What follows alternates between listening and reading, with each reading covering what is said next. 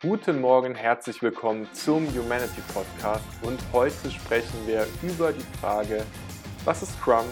Und ich gebe dir drei Tipps aus der Praxis, ähm, drei Tipps, mit denen du, du dir anschauen solltest, bevor du mit dem Thema Scrum startest in deinem Unternehmen und die auch helfen, wenn du schon mitten dabei bist und dich mit Scrum beschäftigst. Und der ganze Frame dieses Podcasts wird sich jetzt nochmal einen Ticken verändern. Ich bin dankbar, dass du auf dieser Reise mit dabei bist und ein Teil von dem, was ich gerade tue, wird in das neue Wort Social Leadership reinfließen und ich werde da in einer der nächsten Folgen nochmal tiefer mit reingehen und heute auch Scrum in diesen Kontext mal reinsetzen. Ich habe in den letzten zehn Jahren bestimmt 100 Scrum-Teams gesehen, in Konzernen und in kleineren ähm, Unternehmen, die so um die 500 Mitarbeitende sind. Und was mir immer wieder aufgefallen ist, ist, dass es so verschiedene Typen von Menschen in dem Kontext gibt und dass es auch verschiedene Konflikte gibt, die entstehen. Und da sprechen wir heute mal im Detail drüber. Das erste und wichtigste, was ich immer mir anschaue, wenn ich in ein Unternehmen reingehe, ist die Frage der sozialen Struktur. Und das finde ich ist bei Scrum auch extrem wichtig, weil Scrum ein anderes, ein anderes Framework ist, dass wir in eine bestehende Struktur reinpassen einfach. Bedeutet heute, sind die meisten Unternehmen immer noch hierarchisch strukturiert. Das bedeutet, ich habe eine ganz klassische Hierarchie von Geschäftsführer, Führungskräfte, Führungskräfte haben Teammitglieder und dann gibt es die nächste Führungskraft und dann werden ähm, habe ich einfach eine Pyramide und in dieser Pyramide ist klar, desto höher ich bin, desto eher darf ich Entscheidungen treffen. Und Scrum verändert das grundlegend, weil in Scrum gibt es diese klassische Hierarchie nicht mehr, zu anderen Teams. Bedeutet, ich habe auf einmal einen Product Owner und ein Product Owner soll verantwortlich sein für das Produkt, was mein Scrum Team entwickelt. Und ich habe einen Scrum Master, der verantwortlich ist für den Rahmen, für das Framework, derjenige, der sich auch mehr um die menschlichen Themen kümmern soll. Habe aber auf einmal, hab also auf einmal zwei Führungskräfte. Und was ich immer erlebt habe, ist, dass es in jedem Scrum-Team noch einen technischen Experten gibt, der im Endeffekt auch eine Führungsrolle übernimmt, der derjenige ist, der das Entwicklungsteam dann steuert und guckt, dass da alles so funktioniert, wie es funktionieren soll.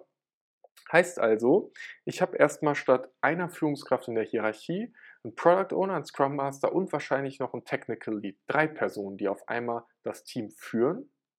Und im normalen Unternehmen, wenn ich anfange und ein Scrum-Team aufbaue, dann sage ich ja, ich habe meine Struktur, meine Hierarchie und ich brauche jetzt ein Team, das ein bestimmtes Produkt entwickelt. Dann nehme ich Leute aus dieser Hierarchie raus und passe die in das Scrum-Team rein. Und dieses Team soll dann eigenständig agieren. Und im schlechtesten Fall ist jede dieser Personen bei einer anderen Führungskraft in der Hierarchie angehängt. Also jede Person aus dem Scrum-Team hat einen eigenen Teamleiter. Und dann habe ich doch eine ganz merkwürdige soziale Struktur entwickelt. Weil auf der einen Seite weiß ich, mein Teamleiter ist für mein Gehalt zuständig und kümmert sich um meinen Urlaubsantrag und und und. Und wenn der jetzt auch sagt links lang, dann weiß ich, sollte ich eigentlich links lang laufen. Und gleichzeitig bin ich in einem Scrum-Team und habe dort einen Product Owner, der mir auch sagt, was ich tun soll. Und habe einen Scrum Master, der mir vielleicht sagt, was ich tun soll. Und hier verändert sich auf einmal grundlegend die soziale Struktur.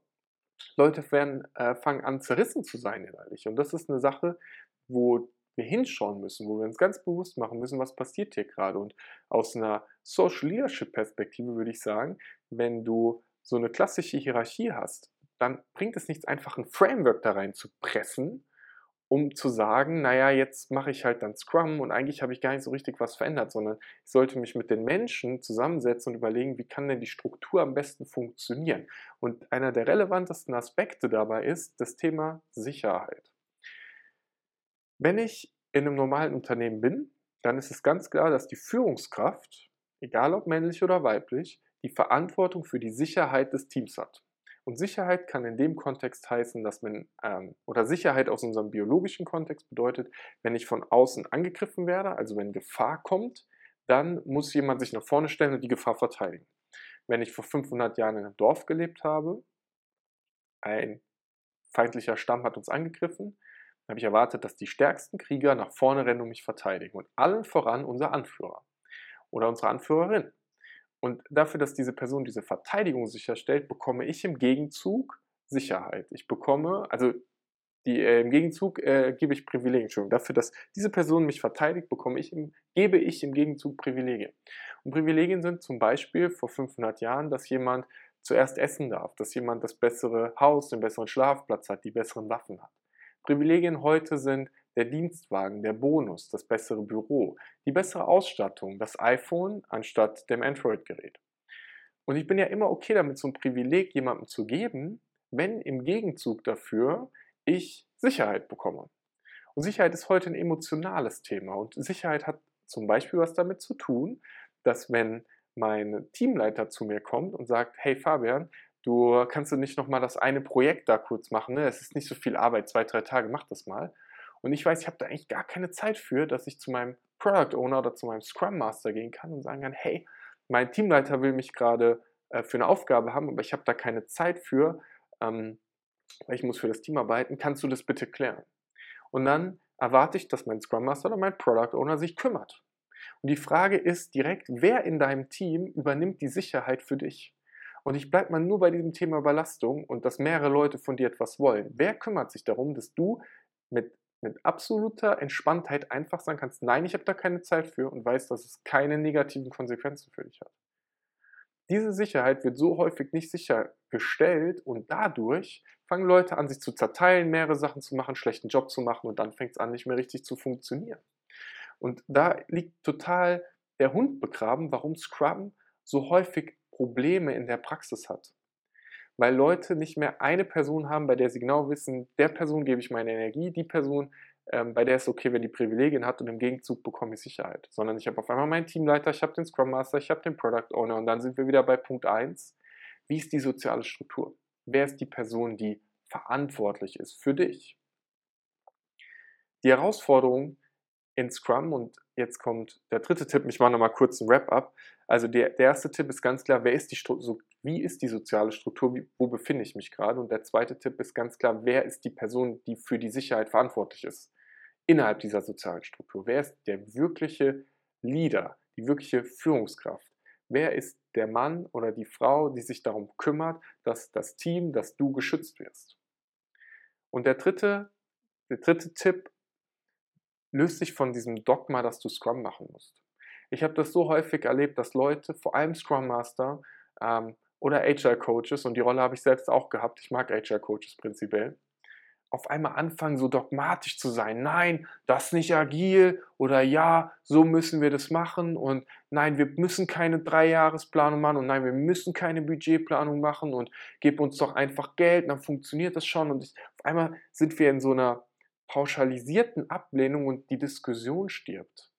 Nur weil du sagst, dass du Scrum machst, dass du Elemente aus diesem Framework nutzt, bedeutet das doch nicht, dass alles andere schlecht ist und wir die anderen Dinge nicht tun dürfen. Agilität wird so oft als Ausrede benutzt und ich habe das Gefühl, dass so viele von diesen Menschen in diesem Kontext weder das agile Manifest gelesen haben, noch sich jemals ein bisschen tiefer mit dem Thema Mensch und Führung auseinandergesetzt haben. Die Aufgabe eines Scrum Masters ist nicht rein dogmatisch nur die Meetings zu moderieren. Ein Scrum Master ist extrem verantwortlich für die Sicherheit des Teams. Ein Scrum Master ist extrem verantwortlich dafür, dass auch das Produkt am Ende gut geliefert wird, weil er derjenige der ist, der auch schaut, wie ist der Product Owner gerade unterwegs, wie funktioniert die Kommunikation innerhalb des Teams, der sich darum kümmert, dass die soziales Konstrukt extrem performant wird. Der Product Owner ist dafür verantwortlich zu überlegen, was sind die Dinge, die am sinnvollsten sind, die richtig sind, die wir als nächstes machen sollen. Der Product Owner ist auch verantwortlich für die Sicherheit des Teams. Der Product Owner ist auch dafür verantwortlich, dass der Scrum Master den Rahmen hat, den richtigen Job zu machen. Weil super häufig habe ich erlebt, dass es zwischen Product Owner und Scrum Master eine Hierarchie gibt. Dass der Product Owner mehr wert ist. Dass der Product Owner der ist, der, wenn es in die Linienorganisation und die Hierarchie gibt, in die hierarchischen Meetings eingeladen wird und da das Team repräsentiert weil er weiß ja auch fachlich, was passiert. Der Scrum Master wird da häufig nicht eingeladen. Und das war mir zum Beispiel immer extrem wichtig, wenn ich Teams direkt geführt habe, dass ich in diesen Management-Meetings dabei war. Dass ich die menschliche Perspektive vertreten durfte, dass ich gucken konnte, dass das Team nicht von außen ähm, angegriffen wird, nicht in Gefahr kommt. Und deswegen sollte ein Scrum Master aus meiner Sicht auch inhaltlich, fachlich verstehen, was ist das, was wir hier machen. Der muss nicht technisch in der Lage sein, das umzusetzen. Aber mal grundsätzlich zu verstehen, was machen wir hier eigentlich, das ist wichtig. Und dann können wir anfangen, tatsächlich mit dieser Methode echt coole Ergebnisse zu liefern, weil der prinzipielle Modus von Ich habe ein großes Bild. Ich weiß, wo ich in drei Jahren, in fünf Jahren, in zehn Jahren stehen will, was ich auf dieser Welt verändern will. Und ich weiß, ich habe dafür ein Produkt, was, was cool ist und was helfen kann. Um dann zu überlegen, wie kriege ich möglichst schnell das Produkt in den Markt, kriege möglichst schnell Feedback von meinem Kunden, zu entwickeln, klein zu sein, in, in so einem MVP-Gedanken. Also was ist das, was ich wirklich auf die Straße bringen muss, damit es nutzbar ist? Es dann nutzbar zu machen und dann kontinuierlich weiterzuentwickeln und für Stabilität zu sorgen. Das ist natürlich sinnvoll. Gemeinsam Retrospektiven zu machen, ist sinnvoll. Da müssen wir überhaupt nicht drüber diskutieren. Diese Elemente, die in Scrum als Framework drin sind, sind alle super.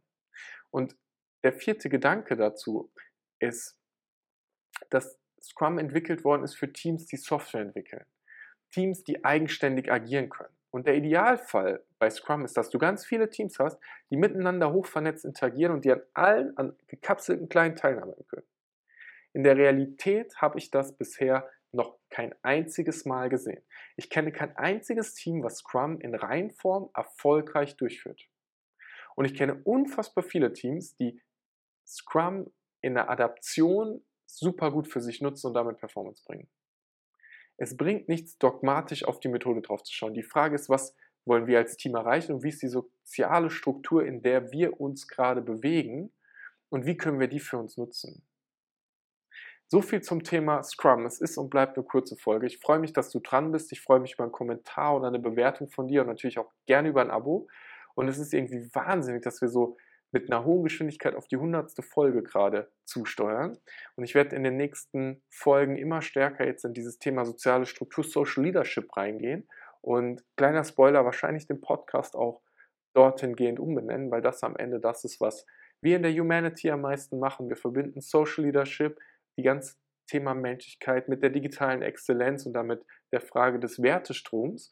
Und du kannst super gerne mal unsere Webseite abchecken, die humanity-it.com. Ich packe es auch in die Show Notes rein, weil wir dort das nochmal ein bisschen genauer beschrieben haben. Und für Kevin und mich jetzt nach zweieinhalb Jahren voll im Unternehmertum gerade sich so viel Klarheit rausbildet und wir so stark in unsere Mission uns selbst verankern und wissen, was wir in dieser Gesellschaft verändern wollen und dass wir in 50 Jahren beispielsweise unfassbar viele Arbeitsplätze geschaffen haben, dass wir Unternehmen dabei geholfen haben, ihre Arbeitsplätze zu sichern. Das hat sich alles so manifestiert in uns, dass es sich so anfühlt, als wenn die Reise jetzt richtig losgehen wird. Ich freue mich wahnsinnig drauf. Und ich bin immer dankbar, dass du ein Teil dieser Reise bist und wir miteinander in der Interaktion sein können, weil ich glaube, so schaffen wir gemeinsam Veränderung. Und deshalb auch, bin immer neugierig, wer du bist, vernetz dich gerne auf LinkedIn mit mir und dann sehen wir uns zur nächsten Folge wieder. Ich wünsche dir einen mega geilen Tag.